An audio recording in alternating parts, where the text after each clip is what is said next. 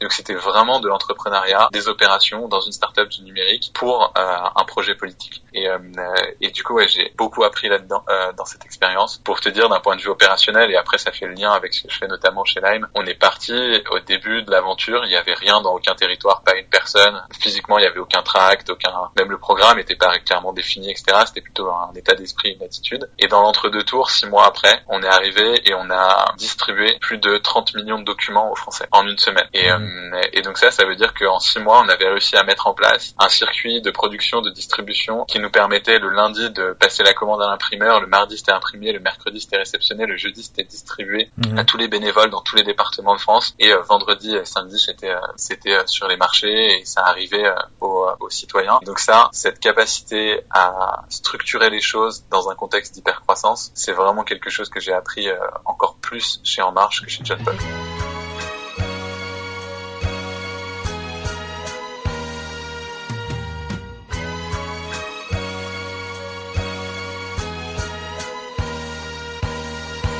Bonjour à toutes et à tous, je suis Eddie et vous écoutez un nouvel épisode du Brand Podcast. Je suis euh, très heureux de vous retrouver aujourd'hui euh, pour ce nouvel épisode qui continue euh, la lignée des nouveaux épisodes de la saison 3. Euh, pour ceux qui ne le savent pas et pour tous ceux qui écoutent le Brand Podcast pour la première fois, le Brand Podcast est une émission qui a pour but de vous aider, euh, CMO, CEO, tout simplement curieux d'en savoir plus sur du marketing, à créer des marques fortes et adaptées aux défis du digital à travers les histoires des meilleurs artisans du marketing de demain. On a fait un petit pivot et aujourd'hui le Brand Podcast ça ressemble beaucoup plus à euh, des histoires de marketeurs euh, expérimentés euh, plus qu'un concept très très technique par rapport aux marques. Ceci dit, on parle toujours évidemment de marketing. Aujourd'hui, on va recevoir Antoine qui va euh, se présenter d'ici quelques minutes. Mais avant ça, euh, j'aimerais vous demander euh, de mettre des petits commentaires, si jamais, parce que ça nous aide toujours à monter dans les classements. Sans plus tarder, Antoine, je te laisse te présenter. Ouais, bonjour Eddy, bonjour à tous. Antoine Bruy, j'ai 30 ans, deux enfants, et, ça fait maintenant trois ans que je travaille chez Lime en tant que General Manager à Paris. Du coup, Paris est un marché important pour la micromobilité et a fortiori pour Lime.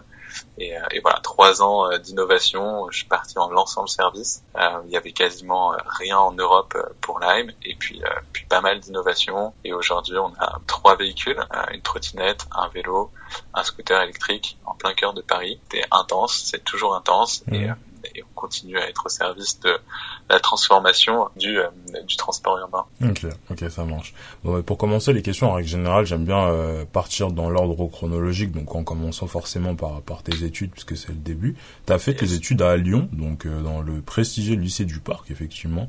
Euh, et puis suite à ça, tu as, intégré à HEC Paris. On en parlait en, en, en, call de préparation. Un des drivers de ton parcours, ça a vraiment été euh, l'entrepreneuriat. Et, et, de ce que je vois, c'est que tu es issu du master euh, XHEC entrepreneur.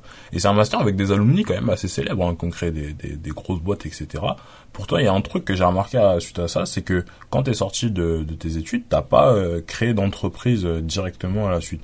On aurait pu se dire, tu vois, que tu aurais eu pas mal, enfin pas, pas mal à, de, de mal à trouver un associé ou des investisseurs. Enfin, dans un environnement euh, pareil, il y a quand même des, des, des, choses qui te poussent dans une certaine direction. Est-ce que tu pourrais nous expliquer euh, euh pourquoi tu n'as pas fait le choix de l'entrepreneuriat à la sortie de ton master Et euh, est-ce que, selon toi, tu vois, ton, ton, ton passif de sportif, de haut niveau, etc., ça a joué un petit peu dans cette envie d'entreprendre?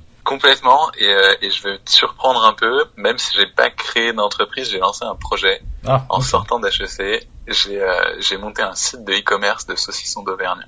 Des saucissons. Du coup, j'ai grandi en Auvergne et, euh, et, voilà. Et du coup, le saucisson, j'en parlais tout le temps. J'adore ça. Et c'est un marqueur culturel fort. Mhm. Et du coup, j'ai quand même monté un projet en sortant de l'HEC et en sortant des études. Donc, j'ai créé mon site de, de vente en ligne de saucissons d'Auvergne en parallèle justement de, de mon job et euh, chez John Paul. Et euh, pour répondre à ta question, la raison pour laquelle je suis pas allé full time, mhm. c'est que euh, très modestement, j'avais 23 ans, euh, même si beaucoup d'énergie, pas vraiment d'expérience mhm. sur où aller, comment faire. J'avais des idées, mais je voyais pas concrètement comment j'allais pouvoir les mettre en œuvre dès dès la sortie de l'école. Mhm. Et du coup, j'ai fait le choix de ouais, je m'éclate avec des des side projects comme ça, comme celui ça s'appelait Bluyon parce que euh, du coup j'avais lancé ça avec un pote qui s'appelait Adrien Guyon Et du coup, la contraction de nos deux noms faisait Pluyon, le saucisson qui sent bon, euh, le saucisson de votre salon, etc.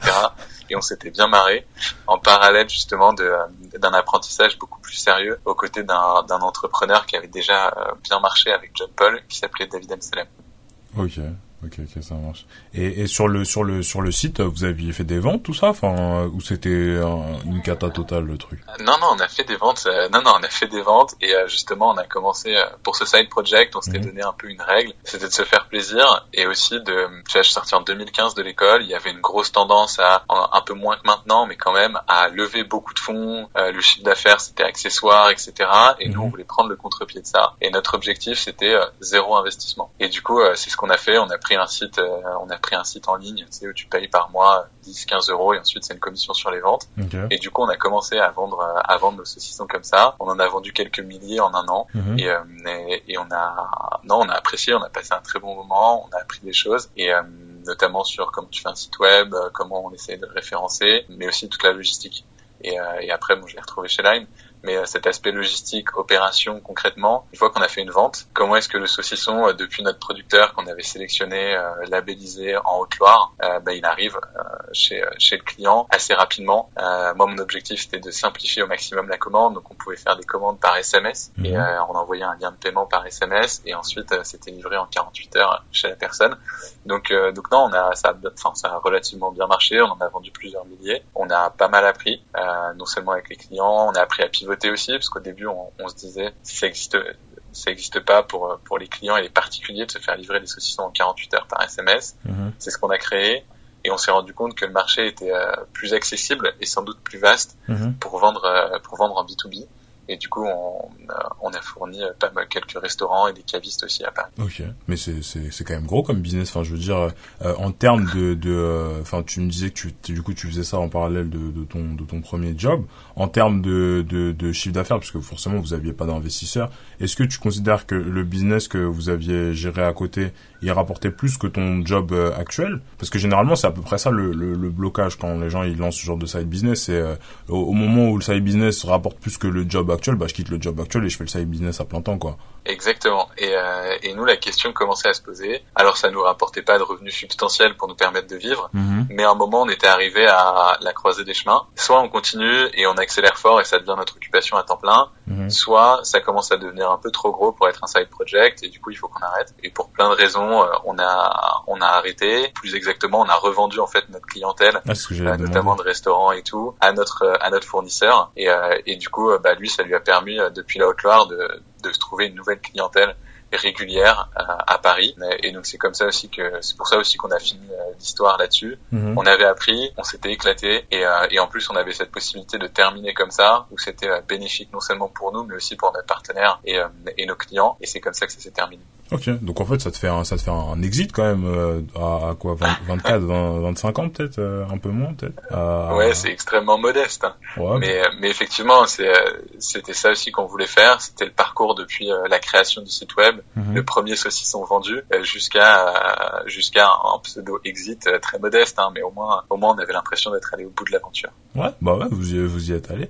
Je, je, voudrais quand même qu'on revienne aussi sur sur ton ton ton ton parcours un peu plus de du côté sport, parce que c'est vrai que ça, en règle générale, ça a quand même un impact assez fort sur sur l'envie d'entreprendre, parce que toi, tu me disais, tu as fait de l'ultra trail, donc pour moi, c'est un c'est un sport individuel, peut-être je me trompe. Et, et est-ce que tu pourrais nous parler un petit peu de, de cette expérience?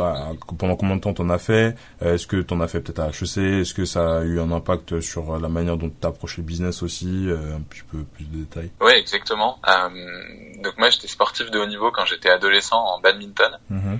Euh, et après, euh, à l'école, je me suis mis à l'ultra trail et donc la course longue distance en montagne. J'ai fait en gros cinq saisons avant que le Covid euh, arrête un petit peu ça. Et puis maintenant, les enfants, etc., c'est un peu plus compliqué. Mhm. Mais en cinq saisons, du coup, mon objectif, c'était pareil, c'était de découvrir un maximum de choses. Plusieurs aspects à cette pratique du sport. Le premier, c'est c'est l'envie de se découvrir. Mhm. Et certains parlent de dépassement de soi. Pour moi, c'est plutôt de la découverte. Et en ultra trail, c'est exactement ça. On part au départ, kilomètre zéro. On est complètement intègre physiquement et mentalement on est tout frais, on est tout préparé, on a bien mangé, bien dormi, etc. Mhm. Et plus on avance, et plus ça devient, euh, plus on se dépouille en fait. Euh, physiquement parce que bah, on mange moins, on fait beaucoup d'efforts, etc. Mentalement parce que bah, ça dure des heures, il faut rester concentré sur le parcours, il y a la fatigue, etc. Et du coup, on, on se découvre et en même temps, on découvre euh, des paysages et il y a un lien avec la nature et une connexion qui se fait avec l'extérieur qui est aussi hyper agréable et c'est des moments, des paysages qui sont uniques. Moi, je me souviens, j'ai fait deux fois le tour du Mont Blanc et, et mon passage préféré à chaque fois, c'est moi j'y arrive au lever du soleil. Hein, les premiers, ils passent en pleine nuit. Moi, c'est le lever du soleil euh, sur le lac Combal, euh, côté italien, avec euh, avec les grandes Joras au-dessus, et, et c'est absolument magnifique. Donc ça, c'est le deuxième aspect. Et puis le troisième, c'est tu l'as dit, c'est un sport individuel parce qu'on est tout seul à courir. Maintenant, il y a quand même des relations humaines qui sont assez fortes pendant la course avec avec les autres coureurs, où en fait, on se connaît la plupart du temps ni d'Ève ni d'Adam. Même si on part avec avec des potes au début, rapidement, c'est dur de trouver d'être toujours sur le même rythme.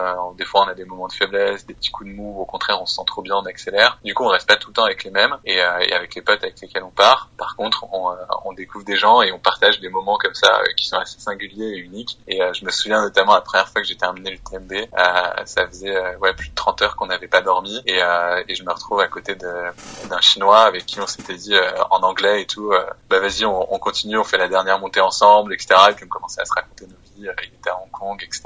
Donc c'est quand même une découverte des autres et une découverte aussi de, en général, on, enfin moi j'ai la chance, j'ai mes parents, ma femme, des amis qui nous accompagnent et qui font euh, les ravitaillements. Euh, souvent et ça aussi c'est une expérience avec eux et je veux pas que ce soit pompeux ou autre mais c'est un peu comme dans Apocalypse Now mhm. où tu sais il y a la remontée du fleuve et puis au fur et à mesure c'est un, ça devient un peu un délire dans la folie enfin il remonte le fleuve dans la folie et dans un délire psychédélique, etc. Là, ça n'a rien à voir avec ça. Hein. C'est un délire euh, physique et sportif, mais il y a un peu d'introspection et, euh, et c'est ça qui me plaît. Le lien avec l'entrepreneuriat, je pense qu'il y en a, il y en a plusieurs. Le premier, c'est la découverte de l'inconnu. Mhm. Euh, que ce soit les paysages, que ce soit les réactions de son corps à la fatigue, etc.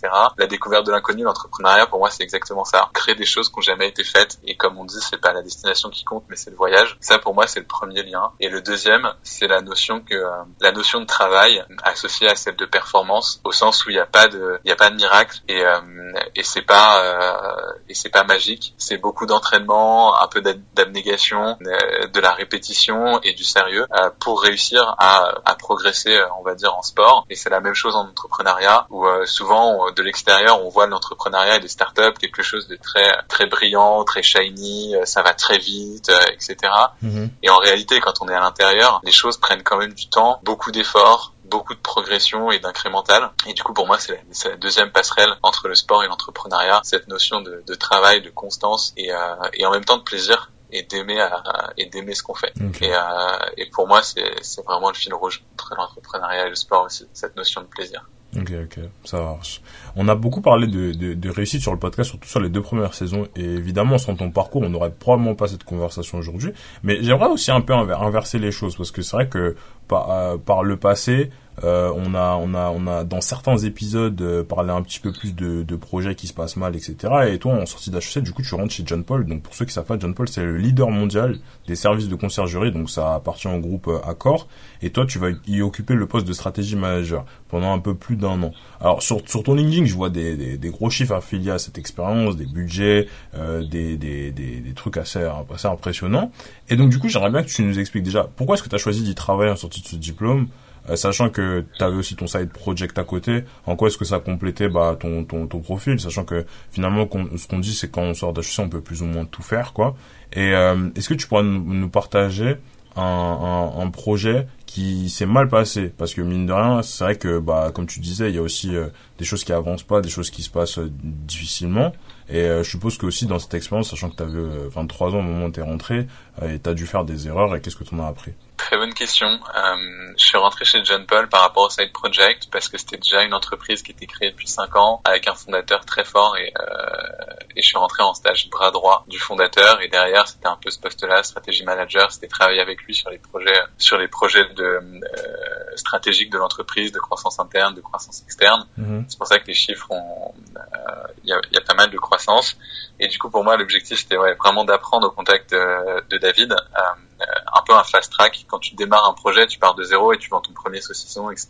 C'est c'est hyper intéressant. Là, l'avantage, c'est que j'apprenais de quelqu'un qui avait déjà de l'expérience, qui pouvait me la transmettre, et j'appliquais un peu les concepts et ce qu'on avait appris, et je découvrais à une échelle qui était déjà supérieure à celle d'une boîte en création. Mhm. Sur les échecs et les challenges, les difficultés, je pense que c'est la première fois aussi, j'étais hyper jeune dans ma carrière, de me confronter à, il y a des choses sur lesquelles on a de la prise et des mhm. choses où on n'a pas de prise. Et, euh, et, ça, pour moi, à l'époque, je l'avais vraiment vécu comme un échec. Le fait de pas réussir à, à changer euh, euh quelques, euh, enfin quelques métriques ou à, ou à réussir à faire aboutir des projets euh, à temps. Ou et, et ça, ouais, il y a, y a, on a mis des choses derrière nous et on a validé beaucoup de projets. Mais il y en a où on n'a jamais réussi à vraiment craquer, à craquer le modèle. Moi, j'ai, enfin, c'est pas confidentiel, mais j'avais travaillé beaucoup sur la refonte du du système de fidélité de Nespresso, mhm. euh, justement, et c'était une mission, euh, c'était un appel d'offres qu'on avait gagné avec John Paul, etc. Donc les premières phases, c'était euh, remport de l'appel d'offres, beaucoup de, de, travail en terrain, d'études, etc. avec les équipes de Nespresso, avec des équipes marketing et avec les équipes de John Paul pour faire aboutir ce nouveau ce nouveau club et ce, cette nouvelle expérience pour les clients Nespresso et du coup euh, et du coup je pense que ça a été un succès parce qu'effectivement le, le club Nespresso a été euh, a été refondu. Euh, par contre pour moi ça a été on va dire pas un, échec mais un semi échec parce que j'ai pas réussi dans mon temps chez John Paul à voir l'aboutissement de ce projet là et du coup je suis parti avant qu'il arrive à son terme. Donc ouais c'est un c'est quand même un échec mais qui m'a appris la patience comment est-ce que les choses se décident les différents les différents, comment aligner les différentes parties prenantes à un projet, que ce soit en interne, que ce soit en externe, euh, avec des, des, niveaux de seniorité, des niveaux de budget, etc., qui sont différents. Et, euh, et du coup, ouais, donc un peu de, enfin, un, un, échec. Euh, quand même pour pour moi même si euh, bah justement comme comme à chaque fois on en sort un peu plus fort et avec et avec plus d'expérience mmh. ok ok ok ça c'est assez intéressant effectivement euh, t'es es, le premier invité du podcast à avoir euh, fait euh, une passe dans le milieu politique. Alors clairement, c'est pas le sujet du podcast, mais je pense que euh, l'audience, elle pourra en apprendre des, des choses intéressantes. Pendant neuf mois, t'as été responsable de la mobilisation des, des, des, territoires chez le parti En Marche, donc qui, rappelons-le, depuis le parti présidentiel aujourd'hui. Et du coup, il y a plusieurs, il y a plusieurs questions que, qui me viennent en tête. Déjà, en règle générale, l'opinion politique, c'est quand même un truc d'assez personnel, tu vois. C'est aussi pour ça que bah, les gens, les gens s'engagent, etc. Et toi, tu as choisi euh, de travailler pour pas sur n'importe quelle thématique, mais sur la partie plus des territoires, parce que c'est vrai qu'on aurait pu se dire, bah, je sais pas, t'aurais, aurais pu te proposer en tant que euh, euh, élu, en tant que peut-être même candidat, etc. Donc déjà, pourquoi avoir fait justement ce focus par rapport au territoire? Et surtout, si j'ai remarqué que cette expérience, elle était courte, donc neuf mois. Mais euh, moi, j'aimerais bien savoir le, le, parallèle parce que c'est vrai que le milieu politique, finalement, il y a aussi des, des ressemblances avec avec le business. Et aujourd'hui, euh, c'est quoi les compétences euh, de, de, de, cette expérience que tu as retenu, que tu réutilises aujourd'hui dans, dans, dans, ton nouveau rôle et dans tes nouvelles expériences un peu plus axées, bah, du coup, euh, business? Ouais, merci Eddie. effectivement, c'est toujours particulier pour moi le premier d'avoir un engagement. Euh, on va dire, j'ai toujours eu pour moi un engagement citoyen, c'est-à-dire mhm. que je mets pas réellement de frontières. Il n'y a pas un Antoine euh, au travail, un Antoine à la maison et un Antoine, on va dire, euh, citoyen. Mais mhm. pour moi, la vie, c'est un même bateau mhm. dans lequel il y a des composantes différentes et euh, tu peux pas être une personne différente dans l'un ou dans l'autre. Donc j'ai toujours, j'ai toujours eu un engagement un peu citoyen euh, qui là s'est matérialisé et a, et a fusionné en fait avec l'engagement professionnel pendant cette campagne électorale. Mhm. Donc euh, pour moi, cette expérience, ça a vraiment été un projet et un projet euh, qui certes était politique, mais pour moi et ce que je faisais à l'intérieur, c'était un projet et citoyen et entrepreneurial. Mhm. C'était un projet citoyen parce que euh, moi, je suis né dans le 93. Mhm. mes deux parents sont policiers. Après, on a habité quelques temps à Menton. Ensuite, j'ai grandi en Auvergne. Après, tu l'as dit, j'ai fait mes études à Lyon. Ensuite, je suis parti à Paris. Pour moi, l'implication des territoires mhm. et au sens représenter la totalité, enfin la totalité de ce qui se passe en, enfin, en France, mhm. ou du moins en avoir confiance. Hein. J'ai pas la prétention de, de, dire que je comprends euh, toutes les variations locales, mais au moins de représenter cette teinte locale et d'avoir un aperçu qui est pas uniquement province, pas uniquement Paris, c'était important. Et c'est pour ça que je me suis euh, concentré sur les territoires, parce que d'un point de vue citoyen, ça faisait du sens pour moi mhm. par rapport à mon histoire euh, familiale et autres. Et la deuxième, la deuxième raison, c'est que pour moi, c'était vraiment une expérience entrepreneuriale. Pour la pour la fin de ta question, En Marche, c'était certes un parti politique, mais c'était aussi une start-up du numérique. Euh, qui avait absolument aucun fond. Ou euh, si ça a duré neuf mois, c'est parce que le, le parti euh, s'est consolidé, on va dire neuf mois avant l'élection et pas et pas avant. Donc on est, je suis arrivé quasiment pas au tout début, mais quasiment au début de l'aventure de l'aventure en marche mhm. pour les territoires au tout début, puisque ma première mission en tant que en tant que bénévole à l'époque, ça a été vraiment d'identifier et de recevoir toutes les candidatures des gens qui voulaient avoir euh, voulaient représenter et s'engager pour en marche dans chacun des départements. Mhm. Et du coup, on a commencé à créer ces, euh, enfin, à, à, à faire passer des entretiens, à créer ces équipes euh, locales dans chacun des départements. On est parti de rien et, euh, et c'était une énorme aventure entrepreneuriale où moi je m'occupais du coup, on va dire, de la partie opération. Comment est-ce qu'on structure au niveau national dans chacun des départements une équipe de campagne qui est formée, qui recrute pour euh, pour faire cette campagne. Donc c'était vraiment de l'entrepreneuriat, des opérations dans une start-up du numérique pour un projet politique. Et du coup, ouais, j'ai beaucoup appris là-dedans dans cette expérience. Pour te dire d'un point de vue opérationnel et après ça fait le lien avec ce que je fais notamment chez Lime, on n'est pas parti, au début de l'aventure, il y avait rien dans aucun territoire, pas une personne, pas physiquement il y avait aucun tract, aucun même le programme était pas clairement défini, etc. C'était plutôt un état d'esprit, une attitude. Et dans l'entre-deux tours, six mois après, on est arrivé et on a distribué plus de 30 millions de documents aux Français en une semaine. Et, mmh. euh, et donc ça, ça veut dire qu'en six mois, on avait réussi à mettre en place un circuit de production, de distribution qui nous permettait le lundi de passer la commande à l'imprimeur, le mardi c'était imprimé, le mercredi c'était réceptionné, le jeudi c'était distribué mmh. à tous les bénévoles dans tous les départements de France et euh, vendredi et samedi c'était euh, c'était sur les marchés et ça arrivait euh, aux, aux, citoyens. Mhm. Et, euh, et, donc ça, cette capacité à structurer les choses dans un contexte d'hypercroissance, c'est vraiment quelque chose que j'ai appris euh, encore plus chez En Marche que chez John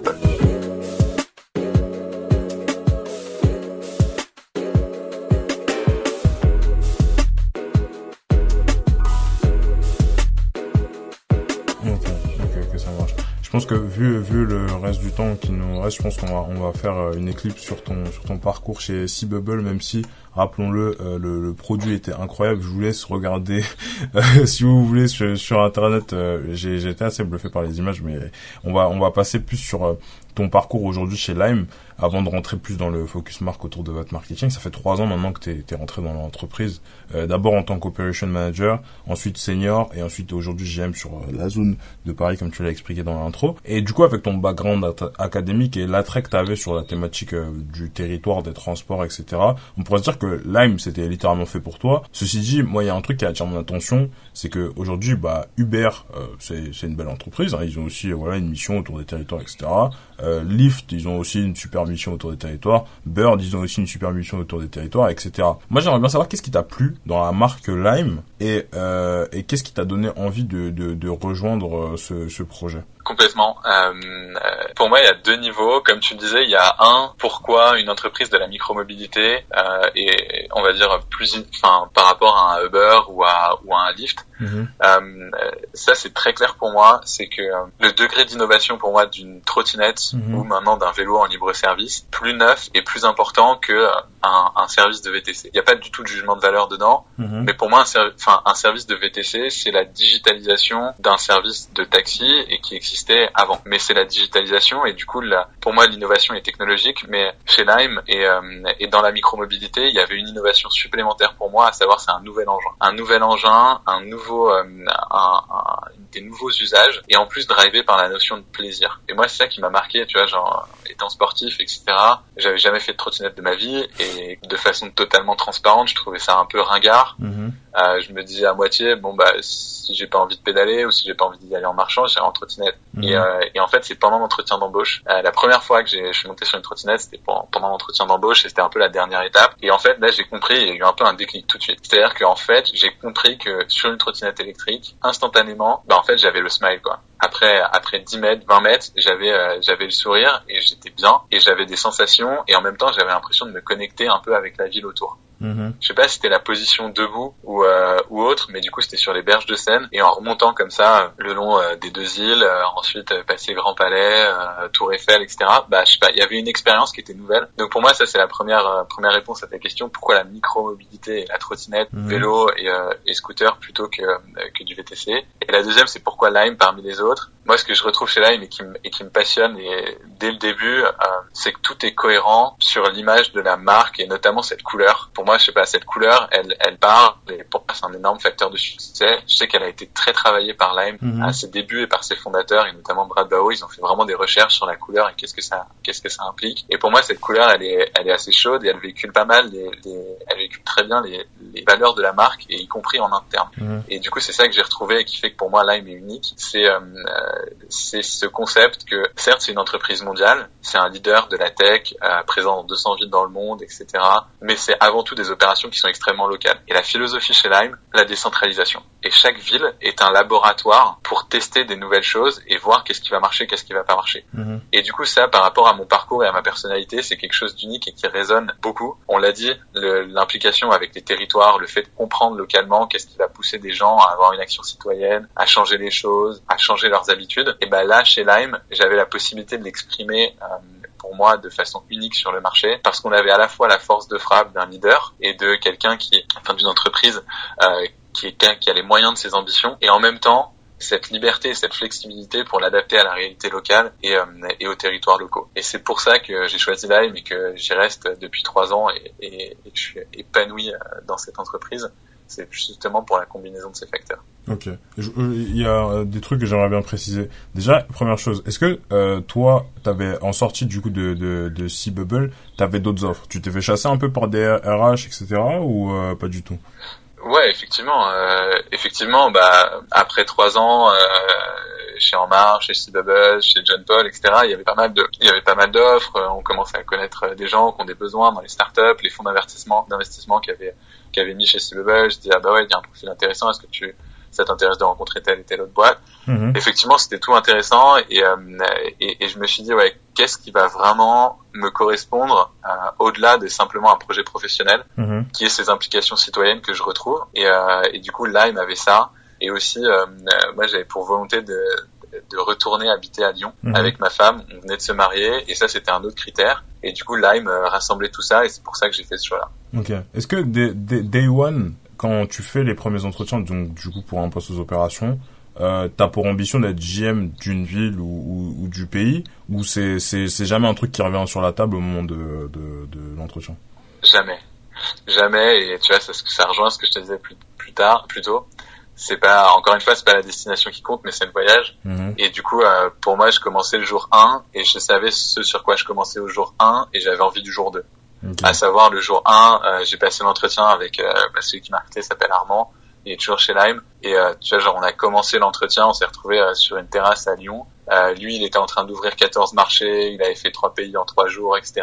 Et en fait, juste on s'est vu, on a commencé à parler et limite on a eu un fou rire instantanément, quoi. Et, et mine de rien, c'était aussi donc non seulement, je dis, hein, des raisons personnelles, des raisons professionnelles, mais aussi des raisons humaines. Mhm. qui ont fait que dès le jour 1 chez Lime, je pensais pas à l'avenir ou à autre chose, mais c'est juste j'avais envie du jour 2 et je continuais à apprendre le jour 2, non seulement avec les gens, avec le produit, et, euh, et c'est ça qui fait que bah, j'ai construit au fur et à mesure des trois ans, sans aucune arrière-pensée ou objectif, on va dire, de carrière. Parfaitement clair.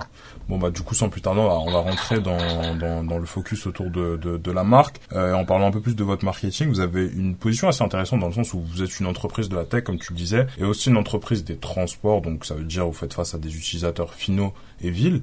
Euh, tu, tu m'en parlais un peu en, préparation de, que ça a du coup une conception triple de votre produit. Est-ce que tu pourrais nous expliquer euh, déjà qu'est-ce que c'est que cette conception triple et surtout c'est quoi les, les enjeux qui sont qui sont affiliés à ça sachant que vous avez un produit avec une expérience locale à chaque territoire. Donc comment est-ce que vous vous faites pour euh, aligner l'expérience client de la marque avec chacun des territoires, sachant qu'il faut que, bah, effectivement, euh, quand je fais de la lime à San Francisco, ça doit être aussi bien que quand je fais de la lime à, Paris sans dégrader la marque, etc. Ouais, exactement. Merci pour cette question. C'est euh, extrêmement intéressant et euh, ouais, nous on a, comme tu dis, on est présent, on, on, est à la fois un leader de la tech, à la fois on fait du transport, et en même temps on est présent sur l'espace public et on est visible. Et du coup tout ça c'est une, une responsabilité vis-à-vis des villes et de leurs habitants, mmh. usagers comme non usagers. Et du coup pour euh, pour répondre à ça et être à la hauteur de, de ce défi, faut qu'on soit à la pointe de la transition durable des transports. Et du coup on met au service euh, de celle-ci et des villes notre on va dire pas force de frappe internationale mais notre capacité d'innovation technologique avec les centaines d'ingénieurs qui, qui travaillent sur sur justement un produit qui est triple qu'on adapte localement.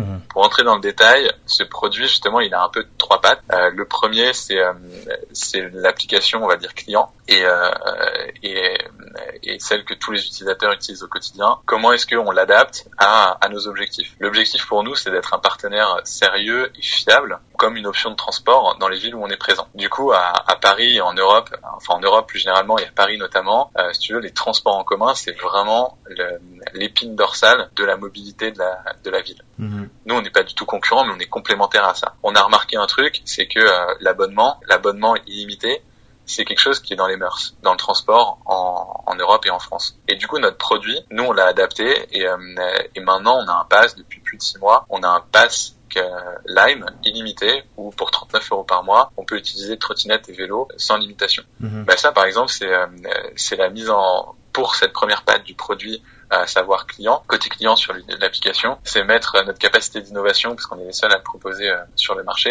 c'est notre capacité d'innovation unique au service d'une ville, parce que ça c'est un pass qui est pas présent euh, dans toutes les villes de Lyme, euh, bien loin de là. Je crois qu'on est deux ou trois villes maximum à l'avoir. Donc ça, mhm. c'est une spécificité produit sur la partie application client. Le deuxième pan du produit, c'est tous les outils internes qu'on utilise pour opérer. Et notamment comment on optimise une gestion de flotte, parce que pour faire euh, des transports euh, plus durables, il y a non seulement le moyen de transport qui est utilisé par le client, à savoir un moyen qui est doux, qui émet pas d'émissions euh, de CO2, qui fait pas de bruit, qui prend beaucoup moins de place et qui en plus est partagé, mais il y a aussi la façon dont on l'opère. Et pour nous, les deux sont alignés, et c'est pour ça qu'on met au, au service toutes nos capacités de développement on les met au service aussi de euh, la création du produit interne pour opérer nos flottes. Comment est-ce qu'on optimise des routes pour euh, aller changer des batteries par exemple? Euh, Comment on optimise les routes des opérateurs? Comment est-ce qu'on optimise le placement et la recharge de nos véhicules pour qu'ils soient toujours disponibles avec de la batterie au moment où il va y avoir de l'utilisation? Mhm. Et ça, par exemple, c'est l'adaptation de notre produit et le, fait par exemple de faire des routes qui sont optimisées en temps réel avec des algorithmes qui prennent en compte le temps qu'il fait, la performance la veille, où est-ce que la température la performance historique euh, la semaine d'avant, le mois d'avant, l'année d'avant, etc. pour optimiser au maximum euh, la recharge de nos de nos engins et faire en sorte que euh, qu'on optimise les trajets qui maintenant sont faits en, pour la plupart en vélo cargo. Donc voilà, c'est mettre au service cette force de frappe et de capacité de développement d'algorithmes extrêmement compliqués mmh. au service de, du bon sens et de la durabilité de nos opérations en maximisant les, les vélos cargo pour faire des recharges. Et enfin, le troisième patte de notre produit, bah, c'est effectivement le véhicule. Et du coup, là, on est sur ce qu'on appelle du hardware, donc du produit physique. Et donc, c'est nos trottinettes, nos vélos et nos scooters. Et, euh, et ça, euh, cette capacité d'innovation, bah, aujourd'hui, on est les, on est les seuls à proposer euh, trottinettes et vélos avec la même batterie et, et les mêmes et une partie des pièces détachées qui sont en commun. Et ça, c'est extrêmement fort parce qu'encore une fois, c'est mettre notre produit physique au mhm. service de notre objectif aussi environnemental et d'efficacité opérationnelle. Et du coup, on augmente, euh, on diminue le nombre de pièces détachées, on augmente la, la, la productivité et la densité euh, des batteries à changer pour euh, pour justement faire converger tous ces aspects d'efficacité environnementale et opérationnelle à travers la complémentarité de, de nos batteries et des pièces détachées entre les vélos et les trottinettes. Et ça, c'est quelque chose aussi qui est, qui est assez unique. Donc, je sais pas si c'est plus clair sur ces trois aspects du produit l'application côté client, les applications et les outils en interne pour opérer la flotte. Et le mhm. troisième, c'est les produits physiques. Ok. J'aimerais bien revenir un peu sur sur la partie alignement parce que moi du coup bah j'ai été indirectement aussi un utilisateur de Lime pour ceux qui savent pas j'ai fait une partie de mes études à, Los Angeles et du coup euh, pendant un voyage à San Francisco j'ai testé le produit ASF et, euh, et j'étais assez étonné parce qu'en fait euh, moi j'étais sur des trottinettes immenses. Vraiment euh, c'était limite un, scooter quoi. À, à, San Francisco. Et par rapport à, à au Lime que j'ai pu tester à Paris bah c'est vrai que ça fait un peu petit modèle etc moi j'aimerais bien savoir sur votre politique de lancement produit euh, Est-ce qu'il y a des villes qui sont en priorité pour euh, faire des tests? Par exemple, je sais pas, une trottinette, trottinette différente qu'on lancerait d'abord euh, à New York, à San Francisco, et avant de la lancer à Paris, ou ce genre de choses. Et, euh, et comment est-ce que vous, vous faites pour garantir le fait que, que, que l'expérience soit aussi bien dans à peu près toutes les villes parce que c'est vrai que mine de rien c'est pas les mêmes usages hein. les routes sont aussi plus grandes euh, comment c'est construit Paris c'est une ville assez spécifique etc mais euh, mine de rien un, quelqu'un qui, qui est habitué à l'image de marque de Lime avec euh, tu, tu disais le sentiment de plaisir de liberté etc il va vouloir retrouver les mêmes éléments mais vous avez quand même des contraintes locales qui font que il, faut adapter euh, la manière dont vous diffusez la marque. Enfin, est-ce que tu pourrais nous parler un petit peu de tout ça? Ouais, exactement. Une très bonne question. Je pour te prendre deux exemples très très clairs pour que l'expérience soit la même. Si tu étais à Los Angeles et par exemple, je dis bêtise, t'as mis 30 euros, 30 dollars du coup à, à, Los Angeles sur ton mhm. compte Lime et que t'as pas tout utilisé là-bas, t'arrives à Paris, t'as pas besoin de recharger ton compte, les dollars automatiquement ça te fait des crédits en euros pour utiliser à Paris. Okay. Donc ça c'était euh, c'est un des premiers garants qui fait que l'expérience en fait c'est la même application, c'est ton même euh, c'est tes mêmes crédits etc. Et tu vas pouvoir utiliser euh,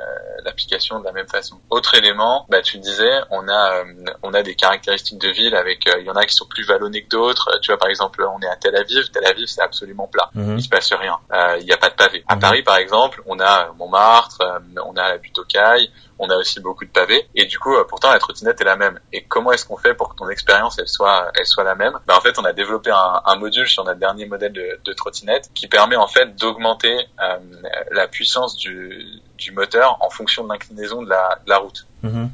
Ce qui fait que euh, avant sur les premiers modèles, dès que tu arrivais en montée, bah forcément la trottinette elle galérait et t'étais à aller 5-6 km heure, voire tu faisais mieux d'y aller à pied. Mhm. Alors que maintenant, justement, on a énormément progressé là-dessus. Et, euh, et du coup, on a mis au service bah, nos outils internes pour repérer euh, avec un accéléromètre bah, quelle est la déclivité de la, euh, de la route que tu es en train d'emprunter. Mhm. Et on adapte la puissance du moteur pour qu'aujourd'hui, si tu fais le test sur les derniers modèles, quand tu montes sur une pente raisonnable, 5, 10, 15%, bah en fait, t'es toujours à 20 km heure. Donc ça, tu vois, c'est deux petits exemples. Euh, je sais pas si ça répond à ta question, mais qui montrent que même si d'extérieur c'est la même application, c'est la même trottinette, bah en fait, on l'adapte localement sans que tu le vois et sans que ce soit perceptible pour que ton expérience elle soit la même qualité que tu sois à Los Angeles, à Paris, à Tel Aviv, à Séoul ou, ou à San Francisco. Ok, ok, parfaitement clair.